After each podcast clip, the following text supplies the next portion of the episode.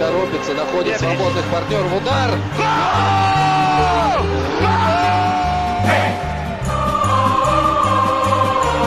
Russisch Brot. Der Podcast zur Fußball-WM 2018. Von der Taz und Detektor FM. Football, football, football, the greatest game on earth. Shane. Ja, so klang das äh, 58 bei der WM. Du hast In Schweden. einen Film über Pelés Leben geguckt und da war dieser Jingle dabei. Hast Ja, da, da habe ich irgendwie so zwischendurch gehört und fand den richtig lustig. Ja, schön, oder? Und es passt ja auch. Es ist ja auch wieder, äh, ist ja wieder eine Fußball-Weltmeisterschaft, falls Sie es nicht mitbekommen haben. ähm, again, after 60 years und ein paar Mal gab es das auch dazwischen drin. Again, endlich auch wieder mit dir. Wir zwei zusammen, wir haben schon länger nicht mehr miteinander gesprochen. Ja. Hallo Lars. Hallo Barbara. Es lag an mir. Ich war krank. Ja, jetzt geht's ja aber wieder besser. Fit fürs Halbfinale. Ja. Ich kann endlich wieder spielen, Trainer. Ich stell dich auf, auf jeden Fall. Danke. Aber zuerst wollen wir uns einen Tagebucheintrag anhören, oder? Ja, wir, wir können aber auch noch sagen, was wir heute machen, finde ich. Okay, aber zuerst sprechen wir äh, über Fußball. Wir sprechen über Fußball. Äh, Halbfinals stehen an. Heute das erste Frankreich gegen Belgien. Und in Belgien, das kann man sagen, ist gerade echt eine Mordsstimmung. Also der Fußball, der bringt da echt einiges in Bewegung. Und wir sprechen mit Jan Feddersen darüber, ähm, welche Symbolkraft das in Belgien gerade hat. Äh, Das ist auf jeden Fall, kann man auf jeden Fall mal drüber sprechen. Aber vorher hören wir uns von Johannes Kopp noch einen Tagebucheintrag an. Der war mal wieder in Russland unterwegs und hat jemanden getroffen und mit dem darüber geredet, wie der sich immer Tickets besorgt. Das ist Und eigentlich ziemlich dubios, das kann man sagen. aber auch ein bisschen lustig. Michael ist Groundhopper. Ich habe ihn am Flughafen von Moskau getroffen. Er sammelt im Allgemeinen Stadionbesuche wie Briefmarken und im Besonderen WM-Spiele. Und das Besondere ist, dass er sich dabei auf sein Glück verlässt. Die ganzen verschiedenen Phasen des FIFA-Ticketverkaufs scheren ihn nicht.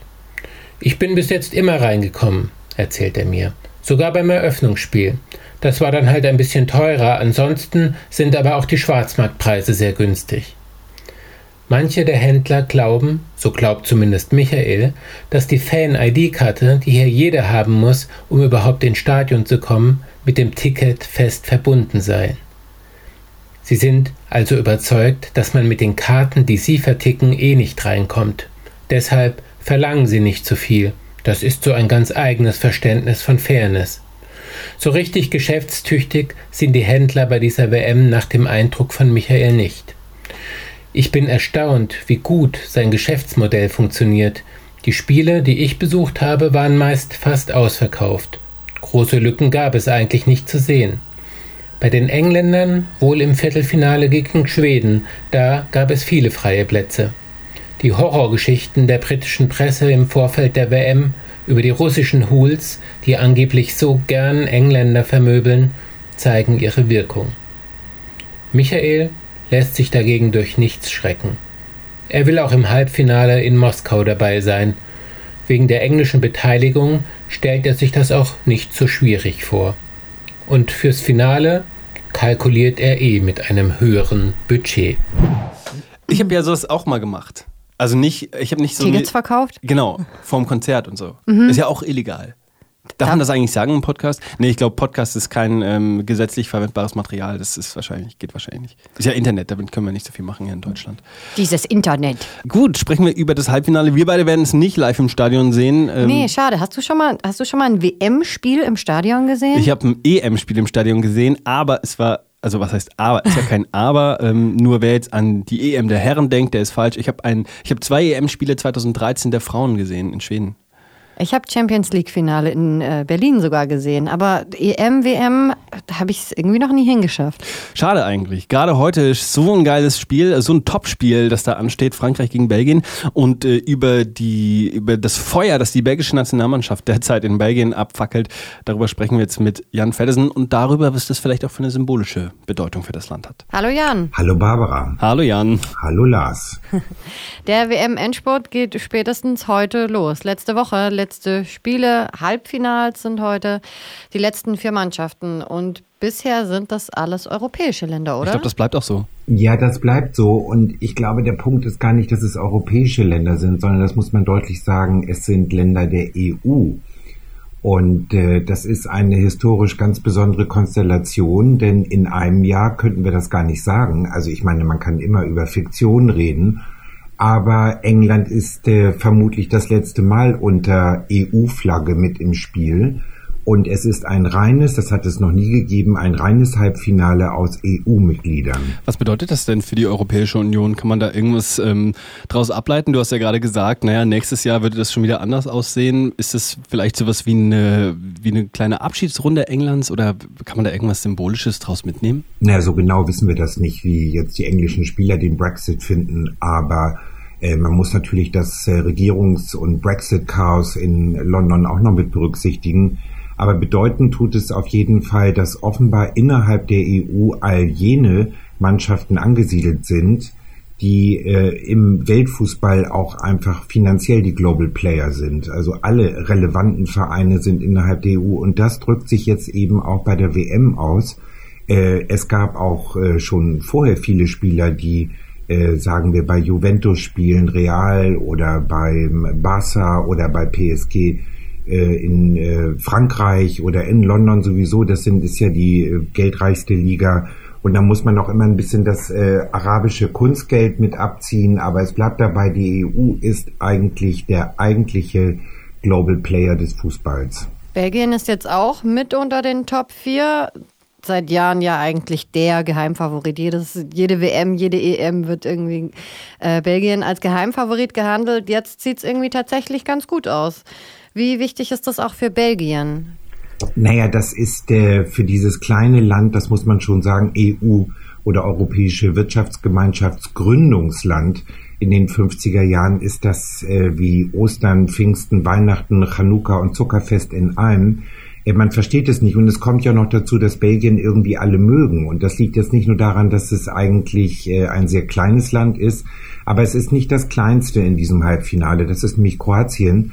Aber bei Belgien ist es so, das mögen alle, das ist eine multikulturelle Truppe. Irgendwie ist diese Mannschaft eingespielt. Sie ist sozusagen reif, in diesem vorgezogenen Endspiel gegen Frankreich auch ins Finale zu ziehen. Und seltsamerweise, alle würden dieser Equipe das auch gönnen. Also das ist ja ein Land mit äh, zwei großen Hauptsprachen, Niederländisch und Französisch. Und dann kommt auch noch gleichberechtigt das Deutsche dazu. Und mal mit die aber das ähm, ändert überhaupt nichts daran. Dieser Fußball, den die Belgier uns bisher geboten haben, macht auch wahnsinnig Spaß anzugucken. Ihr habt heute in der Taz auch einen Artikel zum belgischen Wir-Gefühl. Also die Mannschaft schafft es irgendwie anscheinend, das, was in Belgien gerade abgeht, ein bisschen zu vermitteln, zu verkörpern. Was steckt da dahinter? Ja, das ist eigentlich so ein Bewusstsein dafür, so vermute ich das. Äh, und so sieht es bisher auch aus, wir sind immer irgendwie mit für favorisiert gehalten worden, also aus der Perspektive der Belgier. Und es hat denn doch nie ganz und gar geklappt. Und diesmal sind die Fußballer eben auch alle in einem Alter, äh, in dem man äh, wirklich sagen kann, da kommt Exzellenz mit Erfahrung zusammen, also, also Talent mit dem Vermögen, dieses auch auf dem Spielfeld zu zeigen. Und bei Belgien kommt außerdem noch dazu, deswegen mag man dieses Land auch, äh, von den richtigen Big Playern des Vereinsfußballs ist kein einziger in Belgien wirklich vorhanden. Das sind eigentlich alles kleine Scouting-Felder. Also da guckt man lieber nach von den Großen, wer ist da jetzt noch ein Talent und wen können wir kaufen. Aber Belgien selber hat äh, selber überhaupt nicht die finanzielle Potenz, ähm, einen wirklichen groß, großen europäischen Verein hervorzubringen. Die Situation von Belgien, also der belgischen Nationalmannschaft, die erinnert mich ein bisschen an die französische Mannschaft von 98 oder auch die deutsche Mannschaft 2006 oder 2014. Ähm, das ist ein Team, das jetzt vor zehn Jahren noch ziemlich erfolglos war, auch keinen besonders starken Kader hatte und auf einmal ist das eine total erfolgreiche, total bunte Truppe. Das hat es wie gesagt in Frankreich auch gegeben, 98 zum Beispiel beim WM-Sieg. Ähm, und da wurde auch so eine Symbolik rein interpretiert. Das ist jetzt eine Mannschaft, die verkörpert unser Land, die ähm, verkörpert auch die Integration in unserem Land und die Vielfalt. Und ähm, spätestens 2010 in Frankreich oder auch jetzt in Deutschland, Jahre nach dem WM-Erfolg, ist Schluss mit dieser, mit dieser Rhetorik, mit dieser Geschichte der Mannschaft, die alles vereint. Und auf einmal äh, werden da ausländische Spieler diffamiert oder Spieler mit einem Hintergrund im, im Ausland werden diffamiert. Ähm, wie wirksam ist also wirklich so eine Rhetorik oder so eine Symbolik, die man jetzt auch gerade in Belgien interpretieren kann? Also erstens muss man sagen, dass dieses fußballerische Megatalent Gesamtbelgiens äh, auch nur eine Zeitaufnahme ist. Also wir haben auch die Niederländer gehabt, die über sehr viele Jahrzehnte sehr, sehr wichtig waren im internationalen Fußball und das sind die Niederländer eben nicht mehr. Was aus Italien wird, weiß man nicht, aber ich komme ja nur auf die kleinen Länder zu sprechen. Auch bei Belgien könnte das so sein, dass in zehn Jahren man wieder darum ringt, sich überhaupt für eine WM zu qualifizieren. Aber äh, was Belgien vor allem von Frankreich unterscheidet, ist, dass in äh, äh, Frankreich ganz massiv, genau wie in Deutschland, Rechtspopulisten äh, aufmarschiert sind und die äh, alle sehr die Situation mitvergiftet haben, also überhaupt nicht mehrheitsfähig, aber immerhin diese, diese üblen Stimmen sind da, die äh, plötzlich äh, darauf anspielen, dass äh, nicht weißhautfarbige äh, Spieler womöglich gar nicht Französisch oder Deutsch oder oder oder sein können. Das ist natürlich eine Ethnisierung des Fußballs, die man aus der Champions League etwa überhaupt nicht kennt. Und da kann es ja auch nicht sein. Da geht es wirklich um erlesene Spielerjuwelen. Da ist es völlig egal, wie jemand aussieht. Das sind aber jeweils große Vereine. In Nationalmannschaften ist plötzlich das Rechtspopulistische dazugekommen. Andererseits ist es so, also eine französische Equipe, äh, die ja ganz vorzüglich spielt äh, und zu Recht im Halbfinale jetzt steht, hat äh, den ganzen Front National gut überlebt und sie hatten eine Schwächephase für ähm, viele, viele Monate, für viele Qualifikationen seit dem WM-Sieg 98 und jetzt sind sie wieder da und äh, sie sind Vize-Europameister. Also ich glaube, da wird immer Nachwuchs nach, äh, nachkommen, der Rechtspopulisten nicht gefällt. Also dass die Länder sind einfach zu groß, als dass man einfach beschließen kann, diese sagen wir mal, diverse Wirklichkeit von Ländern könne einfach suspendiert werden. Das gilt auch für Deutschland. Jetzt gibt es ja hm, zwei Möglichkeiten, so eine Symbolik irgendwie zu betrachten. Wir haben das jetzt wie hier in dem Beispiel, wo man sagt, okay, die Mannschaft ist erfolgreich und mit diesem Erfolg repräsentiert die die gesellschaftliche Struktur. Ähm, wir haben aber bei dieser WM, wie ich finde, auch ein ganz schönes anderes Beispiel einer Fußballmannschaft gesehen, die für Integration steht, nämlich das Beispiel Schwedens. Wir haben ja im Podcast schon drüber gesprochen. Die Mannschaft, die sich hinter Domas stellt, der rassistisch beleidigt wird und das ohne, dass da bisher ein nennenswerter Erfolg ist. Also, äh, dass die die Mannschaft schon lange, bevor die im Viertelfinale steht, sagt, hey, in unserem Team dulden wir keinen Rassismus, wir dulden nicht, dass ein Spieler von uns beleidigt und beschimpft wird. Ähm, ist das nicht eigentlich viel nachhaltiger? Also wäre das nicht was, was man sich auch in Deutschland, in Belgien, in Frankreich wünscht, wenn es zu solchen, solchen Aussagen, zu solchen Beleidigungen kommt? Wäre das nicht ein viel stärkeres Symbol für Integration und, und dem Funktionieren dieser gesellschaftlichen Strukturen?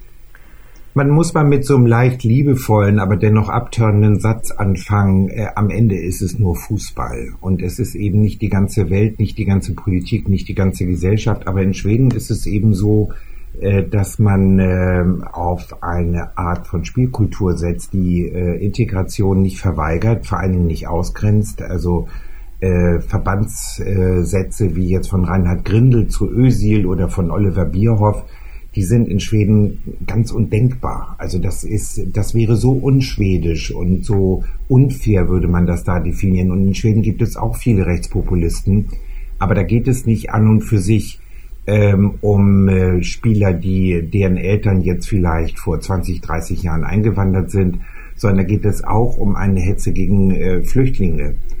Gleichwohl ist es so, dass ähm, man auch sagen muss, eine multikulturelle Mannschaft, äh, ich sage das Wort jetzt einfach mal, obwohl es auch problematisch ist, eine multikulturelle Mannschaft ist noch überhaupt keine Garantie, äh, dass eine Mannschaft auch wirklich erfolgreicher ist. Und es kann so sein, aber bei Belgien hat es eben auch viele Jahre gedauert, ehe aus sehr vielen Talenten eine ganz tolle Mannschaft wurde. Ganz tolle Mannschaften haben wir heute auch in den Halbfinals. Da müssen wir auf jeden Fall noch drüber sprechen, beziehungsweise im Halbfinale. Eins davon haben wir heute nur. Wir haben ja nur noch ein Spiel am Tag. Ähm, heute Frankreich gegen Belgien. Was haben wir zu erwarten?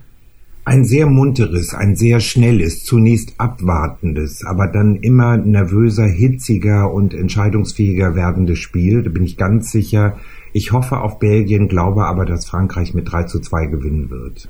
Oh, wir haben eben uns noch drüber unterhalten, wir was, was wir uns wünschen. Wir haben uns wahnsinnig schwer getan. Frankreich, Belgien, beides sympathische Mannschaften, beide auch irgendwie so ähnliche Stärken, ähnliche Schwächen, finde ich. Und auch beide so tolle Einzelspieler, muss man sagen, oder? Ja, äh, ja, also du hast von Lukaku erzählt, von De Bruyne, äh, wir, wir wissen es nicht. Ich lege mich trotzdem fest, ich möchte, dass Frankreich ins Finale kommt und deswegen glaube ich, das wird ein 3-1 für Frankreich. Ich glaube, dann sind wir drei in der Runde, denn ich glaube auch an den Sieg von Frankreich. Und in welcher Höhe? Ich glaube, Frankreich gewinnt nicht, nicht mit drei Toren. Das traue ich denen, glaube ich, in dem Spiel nicht zu, weil Courtois einfach ein Top-Torwart ist, der äh, auf wirklich der, der, der in der Form seines Lebens ist wahrscheinlich bisher. Ähm, ich glaube, es wird ein 2-1. Okay, warten wir ab. Wir sind nicht so fern voneinander. Und es wird eine knappe Entscheidung auch zwischen uns. Aber wie gesagt, ich hoffe, dass Belgien gewinnt. Dann schauen wir, was passiert, Jan. Vielen Dank äh, für deinen Tipp und vielen Dank für das Gespräch heute äh, und viel Spaß beim Halbfinale heute Abend. Danke. Tschüss. Bis später. Ciao. Hey.